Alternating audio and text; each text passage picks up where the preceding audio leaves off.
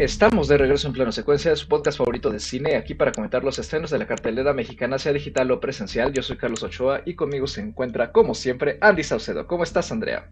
Hola, ¿qué tal? Muy bien, muy contenta de estar un episodio más aquí platicando sobre cine y ya muy lista también para, para platicar en este episodio de, pues, de la película que nos toca la película que nos toca, que volvemos a tocar horror después de haber hablado hace poquito de Huesera, pueden escuchar ese programa, es de nuestros más recientes, y pues en compensación de que el año pasado no tocamos horror para nada, a pesar de que es uno de nuestros géneros preferidos aquí en este panel. ¿O no, Anita? También está aquí Anita Escárcega, ¿cómo estás? Hola, muy bien, muy emocionada de estar una semana más platicando de cine. También contenta porque la película que nos toca, pues creo que trae una propuesta, una propuesta interesante, diría yo. y la película es nada más y nada menos que Muerte Infinita, Infinity Pool, el tercer largometraje de Brandon Cronenberg, así es, el hijo de David Cronenberg, el famoso cineasta del body horror, que regresa en esta ocasión eh, con este estreno que hubo en el Festival de Cine de Sundance de 2023, donde la película pues en sí tuvo bastante éxito y consiguió distribución inmediata. Se trata de un largometraje de ciencia ficción combinado con tintes de horror. Está filmado en Šibenik, Croacia, y el elenco incluye a Alexander Skarsgård, Mia Goth, Cleopatra Colman y Thomas Kretschmann. Es una coproducción canadiense, croata y húngara. Y pues ya para ir arrancando, con esto, eh, Anita, ¿qué te parece si nos cuentas brevemente de qué trata Muerte Infinita? Claro que sí, pues la película trata sobre un novelista eh, que tiene un bloqueo, un bloqueo creativo y su esposa que pasan un tiempo en un, pues como un centro turístico, en una isla ficticia, en donde pues están pasando unas vacaciones relajantes hasta que se ven envueltos en un accidente de tránsito, lo cual los termina pues metiendo en problemas con la justicia de este país ficticio. Y bueno, el, giro de esta película es que en este país hay una ley en la que el, el, castigo por un crimen así es la sentencia de muerte, pero si tienes el dinero para pagarlo, puedes pagar porque te hagan un clon y maten al clon en vez de a ti. Creo que, creo que es como una premisa interesante. Y en efecto, porque pues como dije, o sea, la película tuvo buena recepción en general en el festival y ya se ha estrenado ya en varias partes del mundo, incluyendo aquí en México, que la trajo Cine Caníbal, que justamente es la distribuidora que le gusta meterse con este tipo de propuestas. Y pues para ir abriendo la discusión, Andy, ¿qué te pareció de entrada la piscina infinita? No sé. ha sido un proceso muy extraño porque sí me llamó la atención cuando empezaron a salir pues algunas críticas justamente de esta película, cuando se anunció el elenco, un poquito de no había, yo no sabía de qué iba la, la trama, la verdad, pero sí ver el póster, ¿no? Algunas imágenes que empezaron a salir por ahí. Y sí, me, me, llamó la atención, la verdad, ya hemos dicho que al menos yo no soy muy seguidora del cine de terror, un poquito sí de horror dependiendo de el grado y de la justificación del mismo, pero eh, cuando la estaba viendo mm, me pasaron varias cosas como por la mente. En primera, sí me pareció una premisa interesante, me parece que las actuaciones son muy buenas, ¿no? Pero mm, híjole, empecé a tener muchos conflictos con el desarrollo y creo que ahí le pega un poquito en contra la duración. La película es una película como de hora y media y entonces eh, sentí que no me dio tiempo de, entender, bueno, no de entender, sino de desarrollar un poquito más esta parte, ¿no? Que, menciona Anita, eh, esta parte del clon, de los crímenes, de cómo empieza a ver como eh, esta cierta crítica en el trasfondo de pues de los ricos, ¿no? Y de la violencia. entonces empecé a tener como ciertos conflictos. La verdad, cuando acabé la película, lo primero que pensé es, creo que los Cronenberg no son para mí. Hace poquito estuvimos hablando de Crímenes del Futuro, ¿no? De, David eh, Cronenberg. Y lo que yo decía es que la vi, entendí que había algo ahí, pero a lo mejor yo no lo estaba entendiendo, ¿no? Y esta película es mucho más clara, ¿no? No, estoy diciendo que no haya entendido o que me hayan quedado cosas muy a, este, por, por entender, ¿no?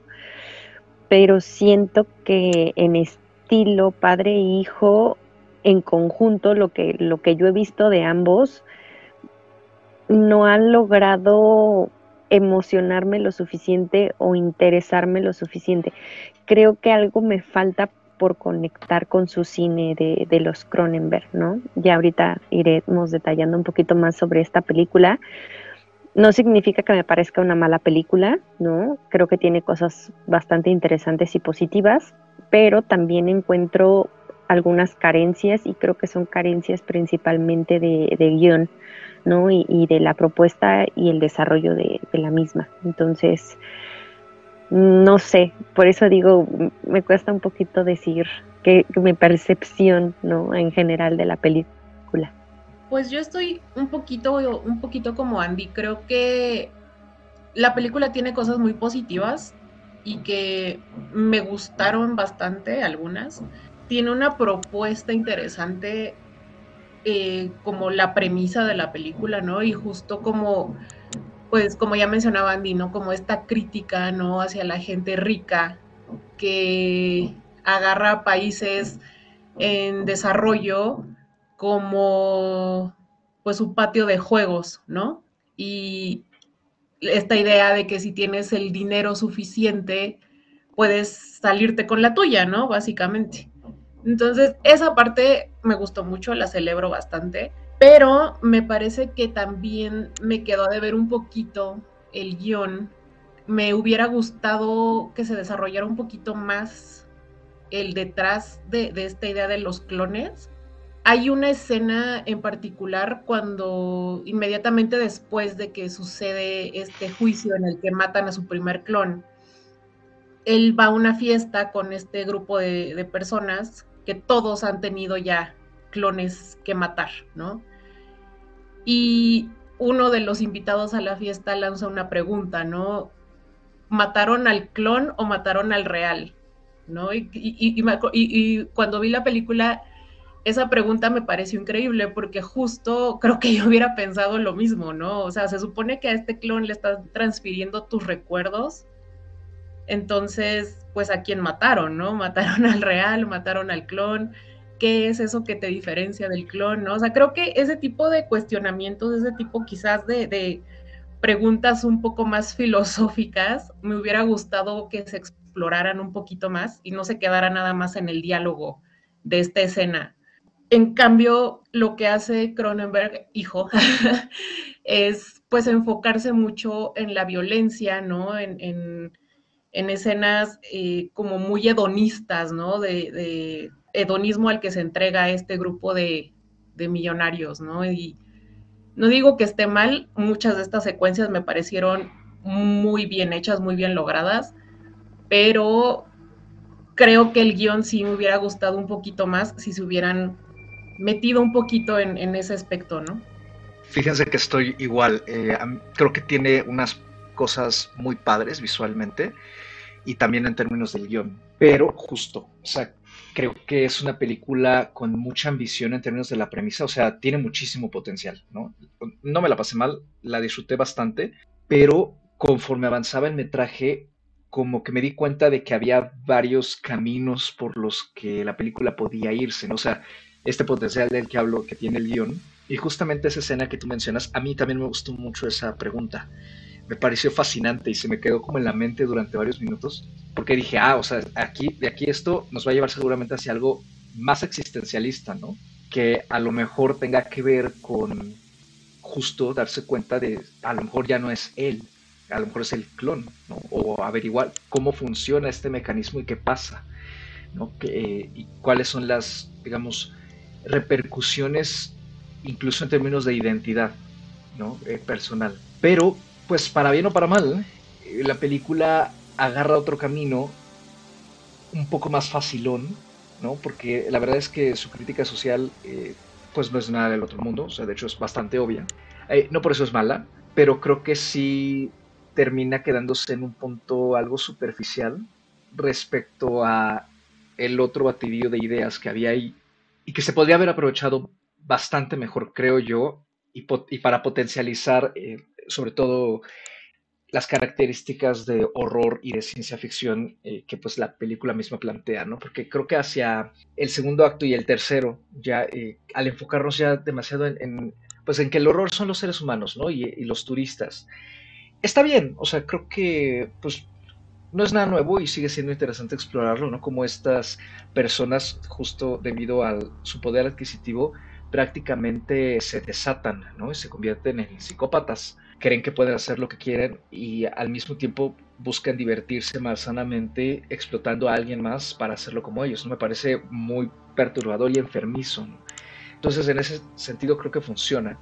Y además, porque hay escenas, creo yo que transmiten muy bien esta pérdida de la cordura, ¿no? En particular cuando confrontan a James, que él está buscando escapar e irse al aeropuerto, esta escena en la que Mia Goth está sobre el auto y prácticamente pues, pierde la razón, ¿no? Se queda totalmente desquiciada.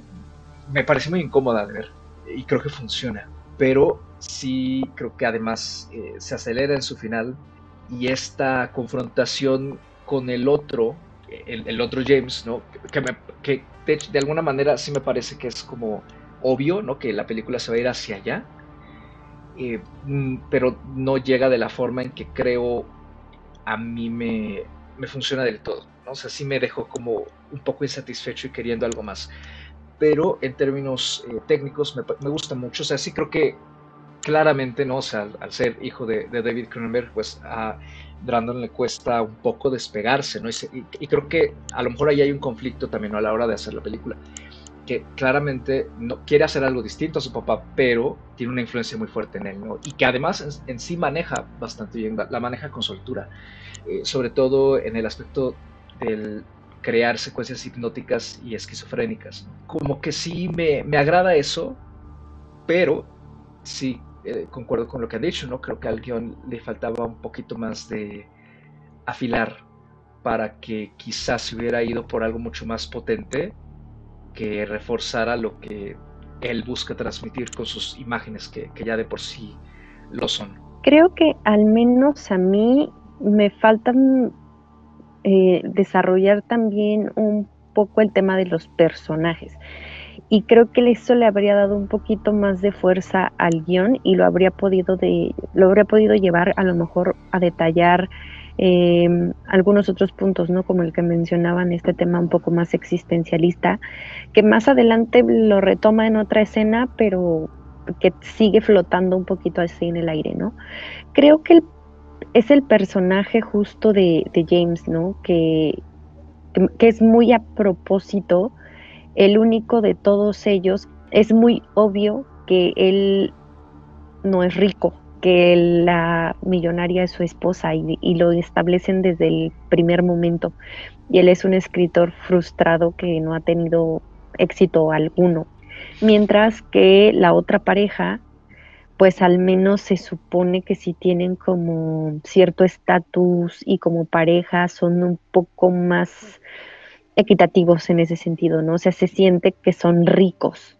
Entonces es este conflicto en el que el personaje, al momento en que empieza a descubrir también en él estas sensaciones, ¿no? Que le provocan el ver primero a su clon, ¿no? Porque él lo ve cuando, cuando abre los ojos, cuando lo, lo está verificando que es él, y luego cuando viene el asesinato, la primera interacción que tienen con su esposa al momento de que se supone ya se iban a regresar, ya se iban a ir de ahí, ¿no? Porque pues había ocurrido esta situación muy grave, muy delicada.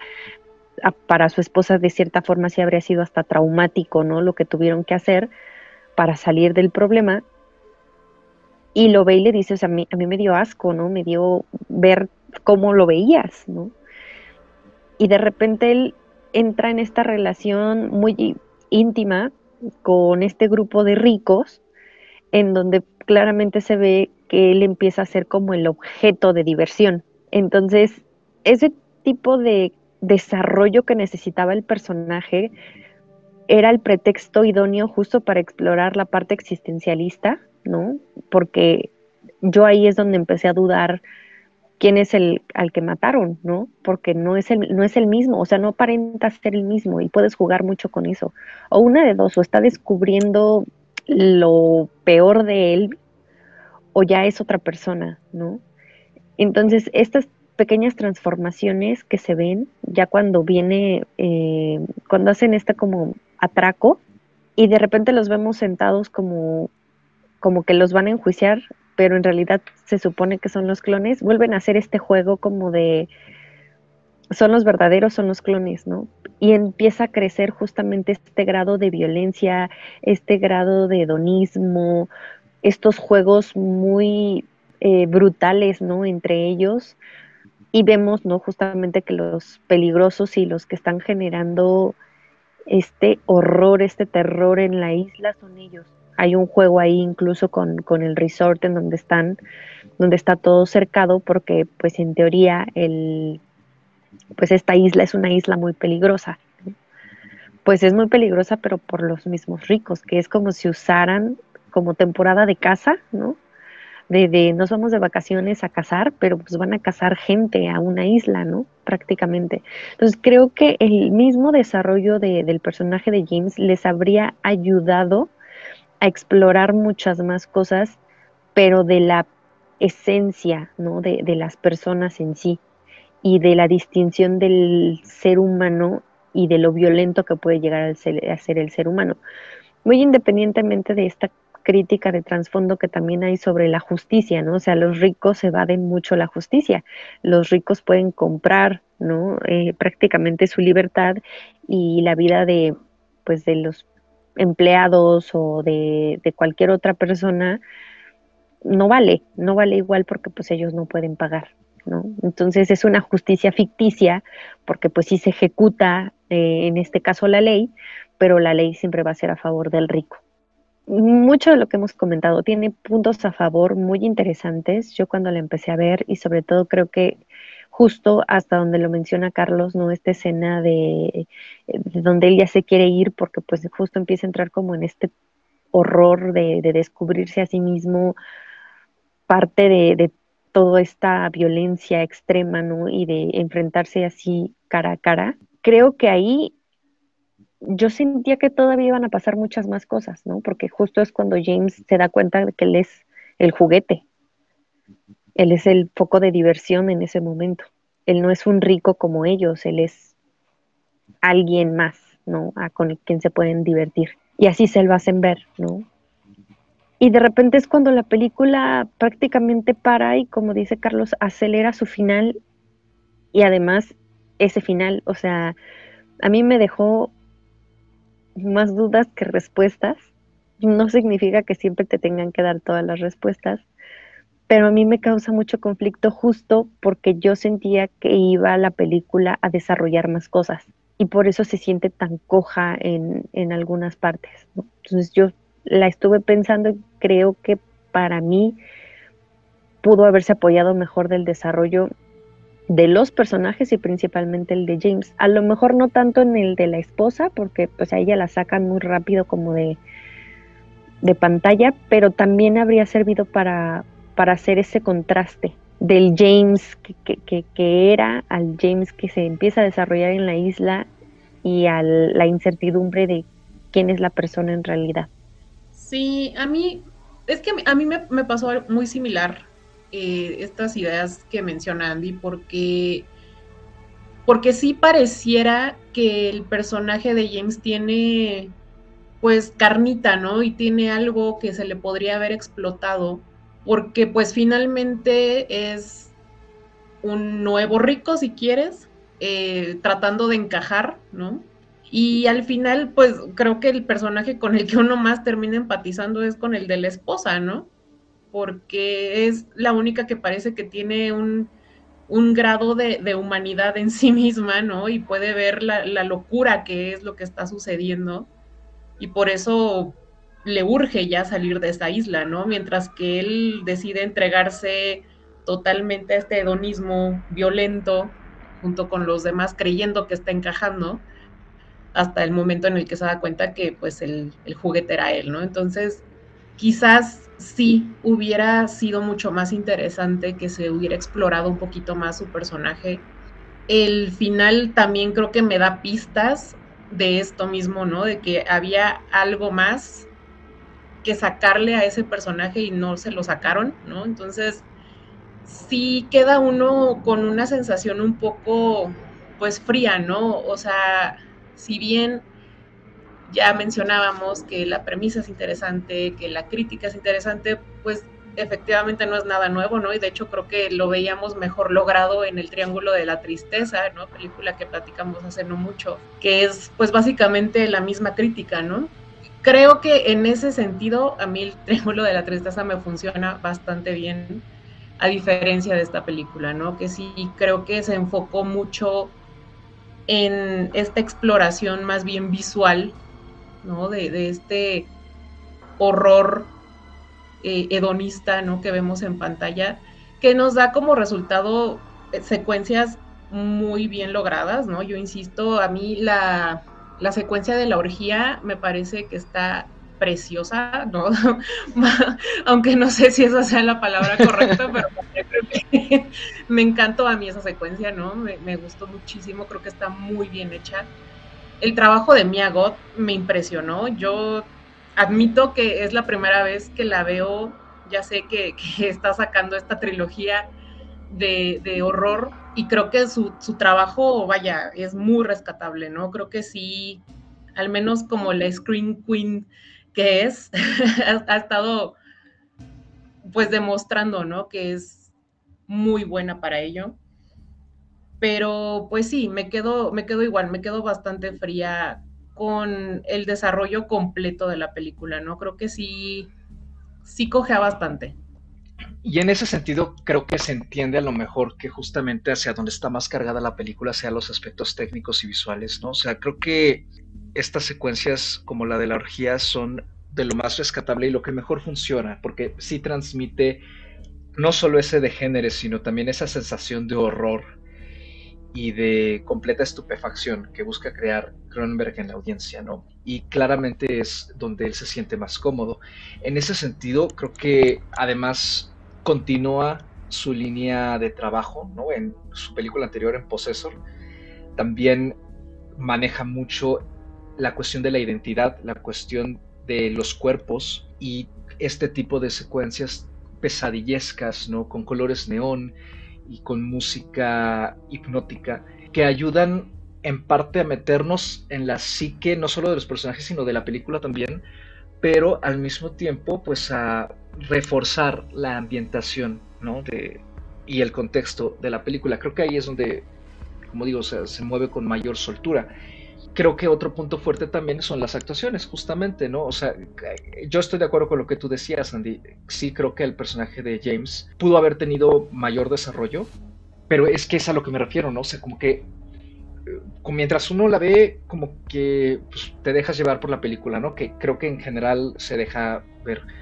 Pero terminas de verla y empiezas a darte cuenta como de esos numerosos hilos de los que la película quiere jalar y que pues no tiene o quizá el tiempo suficiente o la destreza suficiente para poder desarrollarlos todos de una manera más íntegra, ¿no? Como lo es, por ejemplo, en, términos del personaje James, esta frustración y de alguna manera golpe a la autoestima, ¿no? De saberse casado con una mujer rica y que prácticamente él vive de ella y que a lo mejor también, como él lo dice en una de sus líneas, que no tiene él el talento suficiente para hacer una segunda novela, por lo visto, la primera no fue buena.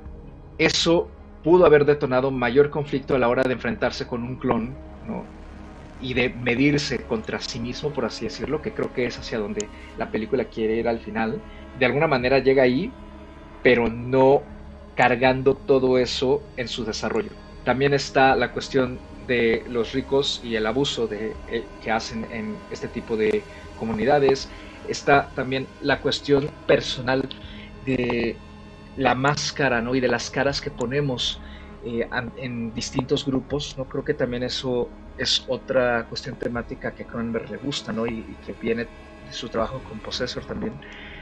Porque justo estos turistas ricos, al final lo vemos, ¿no? Ponen una cara completamente distinta, se mueven y se relacionan eh, con, digamos, elegancia, con discreción, pero cuando están en esta isla dejan salir todos sus bajos instintos, ¿no? Porque saben que absolutamente nada ni nadie los va a castigar.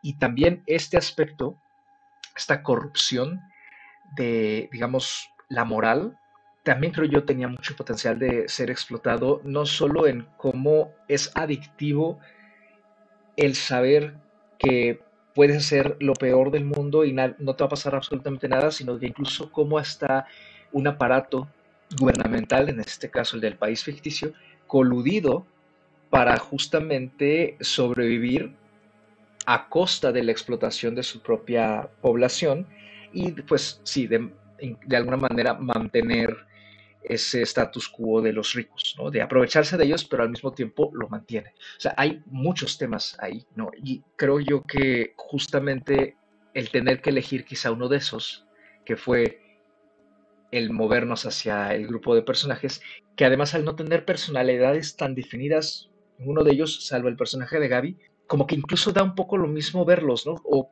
cansa un poco verlos a todos. En todo caso queremos ver a Gaby, pero como que los demás, a mí en lo personal hacia el final, como que ya me engentaban, por así decirlo.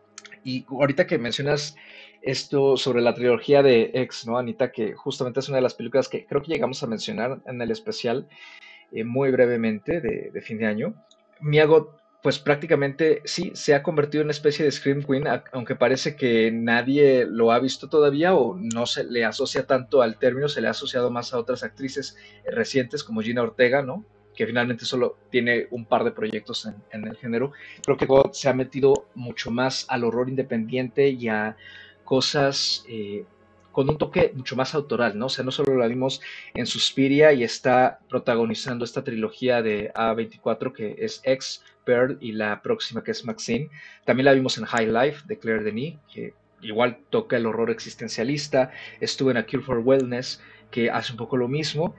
E incluso tiene una participación en algo un poquito más estilo El Orfanato, ¿no? Que es Marrowbone que ya tiene unos añitos también con George McKay sobre unos, una familia de hermanos en una casa embrujada. Entonces creo que lo que ella hace aquí y el cómo se ha desdoblado como actriz en este género eh, es bastante interesante, ¿no? O sea, me, me gusta mucho cómo ella utiliza no solo su cuerpo, sino también incluso la voz y los ojos para transmitirnos las diferentes capas de su personaje y logra ser misteriosa, logra ser erótica, logra ser seductora, logra ser cruel y logra ser también desquiciada, que creo que eso es algo que sí no le había visto yo, ¿no? Hasta el momento. Entonces, me gusta, me gusta que, esté la película, digamos, comandada por la actuación de ella en muchos sentidos, a pesar de que el protagonista es Skarsgård, que creo que también da una actuación muy física e, en, ese sentido. No de la misma forma en que lo vimos en The Northman, pero sí me logra transmitir esa confusión y al mismo tiempo el conflicto, incluso corporal, que él tiene con su clon. Me gusta mucho cómo, cómo él lo trabaja y creo que también por eso, pues sí me frustra que el guion no se haya ido un poco más hacia él, no hacia, digamos, hacia James en su interior, no solamente verlo hacia afuera con este grupo de, personas. En este caso comparto mucho esta idea, eh, justo porque había elementos de los cuales se podía echar mano, ¿no? Entonces sí es un, en ese sentido sí es frustrante, porque justo enfocándonos en, estos dos actores que llevaron todo el peso de, la historia, tienen ambos eh, desarrollos completamente distintos, ¿no?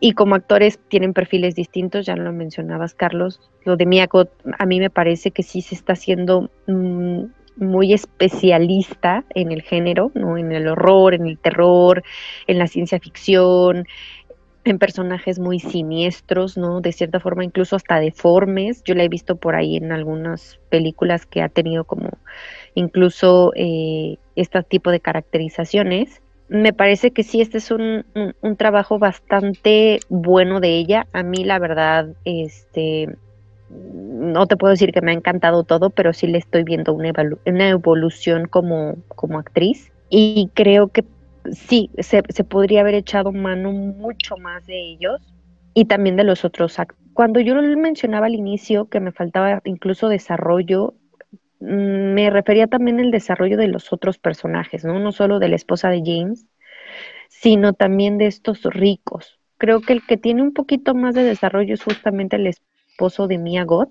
que, es pues con quien van a cenar al inicio, con quien se van a esta a este paseo en el coche, que tienen el, el incidente, y ya después lo vemos entre este grupo ¿no? de, de, ricos, pero también con ciertas intervenciones. De ahí en fuera todos los demás se vuelven como, como el montón, ¿no?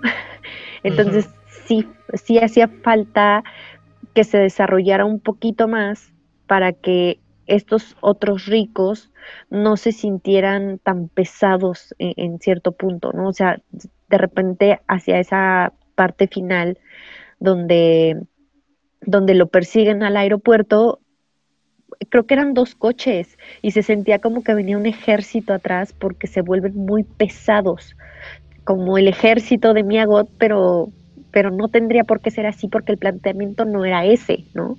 El planteamiento era sobre estos ricos, sobre esta parte existencialista. Ya mencionaba Carlos, ¿no? Otros aspectos que, que, se podían haber desarrollado sobre política, corrupción, em, incluso aspectos culturales, porque estas máscaras que portan eh, al inicio eran parte como de una tradición de la isla y estas pues máscaras son unas máscaras muy grotescas, ¿no? Muy terroríficas, eh, que, que, que que a cualquiera le podrían inspirar horror, ¿no? Si, si, si te encuentras una así en la calle y sin embargo en la isla las vendían, ¿no? Y ellos mismos las utilizaban. Entonces, podrían haber servido los demás personajes para reforzar muchos de los elementos si se hubieran desarrollado un poquito más. De otra forma, si se sienten como un peso muerto que a la mitad de la, bueno, sí, a la mitad de la película pues ya no les encuentras tanto sentido que estén apareciendo constantemente en pantalla, ¿no? Híjole, mientras más la pienso, más me conflictúa porque puedo ver el potencial, puedo ver el mensaje, me gusta que, que esté Brandon Cronenberg, a diferencia de su papá, a pesar de que comparten en el estilo, sí tienen formas distintas. Y al menos el, este cine de, de Brandon Cronenberg a mí me queda mucho más claro pero le falta quizá la fuerza y pues a lo mejor em, la claridad en la idea, ¿no? ¿no? No la claridad en el planteamiento, en la idea que tiene su papá, ¿no? Que tiene, que tiene David Cronenberg. Entonces, me frustra un poquito, me intriga también. Eso por ahí lo estuve pensando en qué rayos pasa en esa familia, cómo son las pláticas entre los Cronenberg que hacen este tipo de películas, ¿no? O sea, cómo conviven, de, o sea, de qué hablan, ¿no? O sea, se me hace muy particular cuando se juntan en sus reuniones familiares y espero que no hablen de cine y menos de, de cine de horror, ¿no? y de tanta sangre, pero sí es, se me hace muy particular. Me, me surgió esa idea como de, bueno, es un cine que a lo mejor a mí me cuesta un poquito más de trabajo, pero aún así le aprecio la propuesta. Al menos para mí ya está como muy definido que es algo que no es que va a ser mm, de mis cosas favoritas, pero que sí le puedo tomar ciertos elementos que me sean funcionales y con cositas que yo me pueda quedar. es, es, chistoso porque yo cuando vi esta película pensé exactamente lo mismo. Dije, ¿cómo será una cena en la casa de los Cronenberg? o sea, sí, yo, yo, yo tuve la misma duda, porque definitivamente hay una clara influencia, ¿no? Es obvio, pero sí creo que se aleja eh, en, cuanto al estilo, ¿no? Del estilo del papá.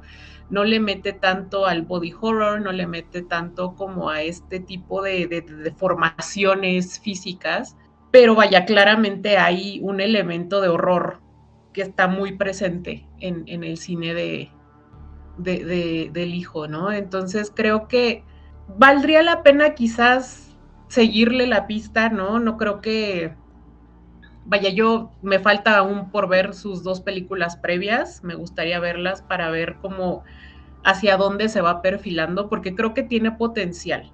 No, no, no estoy diciendo que, que aún no lo haya logrado, a lo mejor sí, a lo mejor este es el máximo, ¿no? No lo sabemos, pero me gustaría seguirle la pista, ¿no? Para saber cómo, hacia dónde va a decantar su estilo, porque creo que sí ha logrado separarse un poco del estilo de su papá. Al menos, como dice Andy, creo que sí es bastante más claro en las propuestas que tiene y en la manera en la que las plasma, lo cual se agradece mucho. No voy a decir no lo he dicho en ningún momento que, es mala o que no me haya gustado, la verdad es que se deja ver. Mm, tiene, tiene bastantes puntos débiles, ya los mencionamos, ¿no? Tiene como de dónde cojear y creo que a lo mejor con un poco más de experiencia podría ir afinando estos detalles, ¿no? De, en caso de que los vea y los, los quiera mejorar.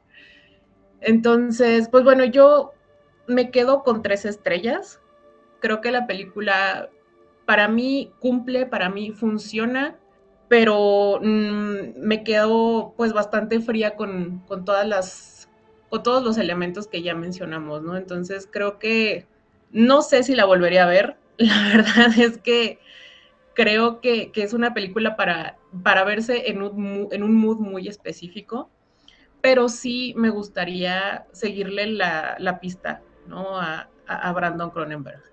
Yo también cerraría eh, para Infinity Pool con tres estrellas. Creo que habiendo visto Possessor, sí me parece que, aunque esa película también tiene algunas cosas que se quedan así un poquito en el aire, me parece que está mucho más redondeada en su concepto, a pesar de que creo que es más ambiciosa justo en ese concepto, ¿no? Pero creo que al no tener tantos hilos, eh, pues obviamente se queda un poquito más eh, controlada. Acá sí creo que se le desborda un poco el vaso, así como la lluvia al final de la película va prácticamente a inundar todo el resort. Y me parece que es un director que aunque claramente tiene influencias eh, de su papá, poco a poco va forjando una identidad propia. Me agrada que esté haciendo este tipo de cine también porque generalmente la ciencia ficción y el horror ahora los relacionamos mucho con el alto presupuesto, ¿no? Sobre todo el primero de estos géneros. Y claramente los Cronenberg nunca se han movido en ese registro y a eso es algo que yo les admiro mucho, ¿no? Que para mí sus películas eh, logran salir muy airosas a pesar de no contar con el presupuesto que tendría, por ejemplo, Dune, ¿no? Y se sienten de una manufactura mucho más personal, justamente gracias a eso. Y creo que Brandon Cronenberg no es la excepción claramente va a seguir también esa senda. Y creo que sí es un director que vale la pena seguir. Eh, su propuesta me parece interesante. Además, creo que logra sacarle buenas actuaciones a su elenco, ¿no? En, en Possessor con Andrea Riseborough, también creo que, lo consigue. Pero en el caso de Muerte Infinita, y pues esa, esa frustración ¿no? que hemos comentado a lo largo de la charla y que narrativamente parece ser algo vaga y no tener muy claro a dónde ir, a mí también me, juega en contra y pues por eso eh, pues le doy tres estrellas, ¿no? Creo que a pesar que tiene esos aspectos visuales muy logrados y buenas actuaciones, la historia sí termina perdiendo bastante fuelle a partir de la, a partir de la primera hora, que pasamos ya como del segundo hacia el tercer acto. Entonces, eh, me dejó en ese sentido un mal sabor de boca, ¿no? Por lo que pudo ser pero creo que para las personas que disfrutan ambos géneros y la combinación de los mismos, eh, pues puede ser una muy buena recomendación. No, yo no la recomendaría para el público en general, pero como digo, sí para quienes o siguen a estos directores o les gusta este tipo de incursiones eh, pesadillescas. Mm, yo para cerrar, eh, la verdad es que igual hice como una comparativa, a pesar de que Possessor la vi mucho después, bueno, no tanto, unos días de diferencia. Eh, sí, hice una comparativa y me parece que, sí, que, Muerte Infinita se queda pues un par de pasos atrás, ¿no? En, términos de cómo está lograda eh, la ejecución completa de la idea, está mucho más redondeada, como dice Carlos. Yo le puse a Muerte Infinita tres estrellas porque me parece que había cosas muy interesantes y porque sí hay como cierta frustración y este debate interno que tengo yo con, con los Cronenberg y que seguirá seguramente. No obstante, creo que también es interesante que seguirles la pista, ¿no? Yo creo que no me negaría a, seguir viendo eh, sus siguientes propuestas, ¿no? De ambos, de padre y de hijo, pero sí voy a tener ya como cierta cautela, ¿no? En cómo tomar, pues justamente su estilo, su cine, su perspectiva yo tampoco la recomendaría como para todos y menos para aquellos que quieren ir a ver terror, horror al cine, porque sí me han llegado de repente a escribir como de, oye, esta película, sí les digo sinceramente, ah, mira, te conozco y sé que tú quieres ir a ver esto y esto no lo es, ¿no? O sea, no te dejes engañar a lo mejor por el tráiler, por la sinopsis, ¿no? Hay veces que sí es un poquito más, eh, es necesario, ¿no? Eh, conocer al director, conocer su estilo y un poquito a lo mejor, mm, yo no me metería tanto con la crítica, pero sí pues saber un, poquito más, ¿no? Sobre todo cuando hay personas que tienen ciertas dudas sobre si ver o no una película, ¿no? En este caso creo que sí sería necesario entender un poquito más de, de, estos directores para saber si es lo que están esperando ver, si es lo que les gusta más o menos ver en pantalla para poder disfrutarla, ¿no? De, cierta forma la, propuesta. A mí leí algo muy chistoso eh, que, que, anda ahí en Letterboxd sobre esta película que alguien puso que este es como un capítulo eh, de horror o de White Lotus. Me dio mucha risa, ¿no? Este, y sí, si lo quieren ver así, de cierta forma lo es, ¿no? Nada más que al estilo muy Cronenberg. Entonces ya ya sabrán si, si quieren verla o no.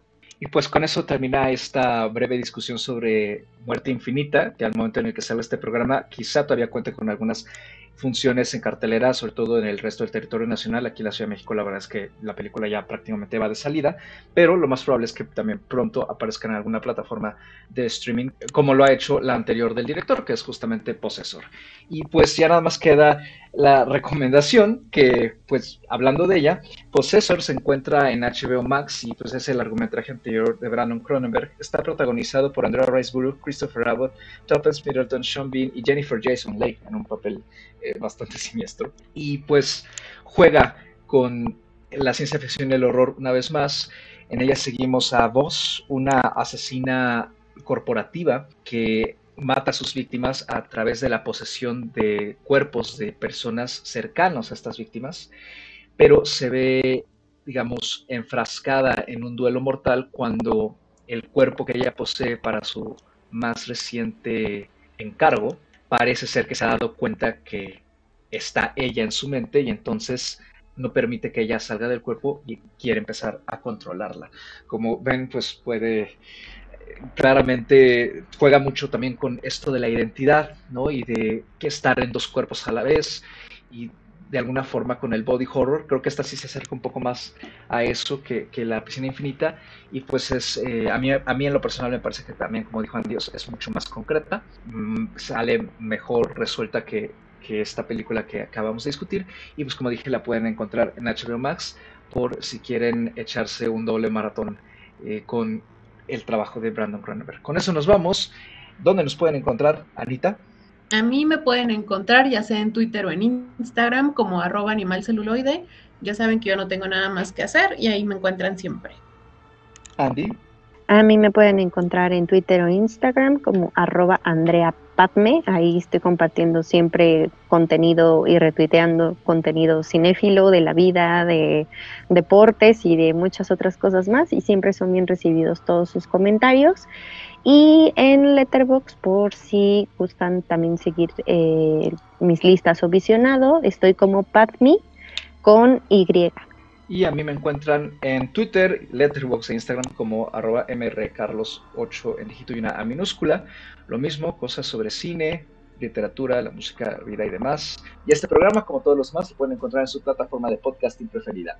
Vamos a seguir comentando algunos de los estrenos que tenemos pendientes, ¿no? Nuestro siguiente programa, podemos revelarlo, es sobre Close, la película de Lucas Don.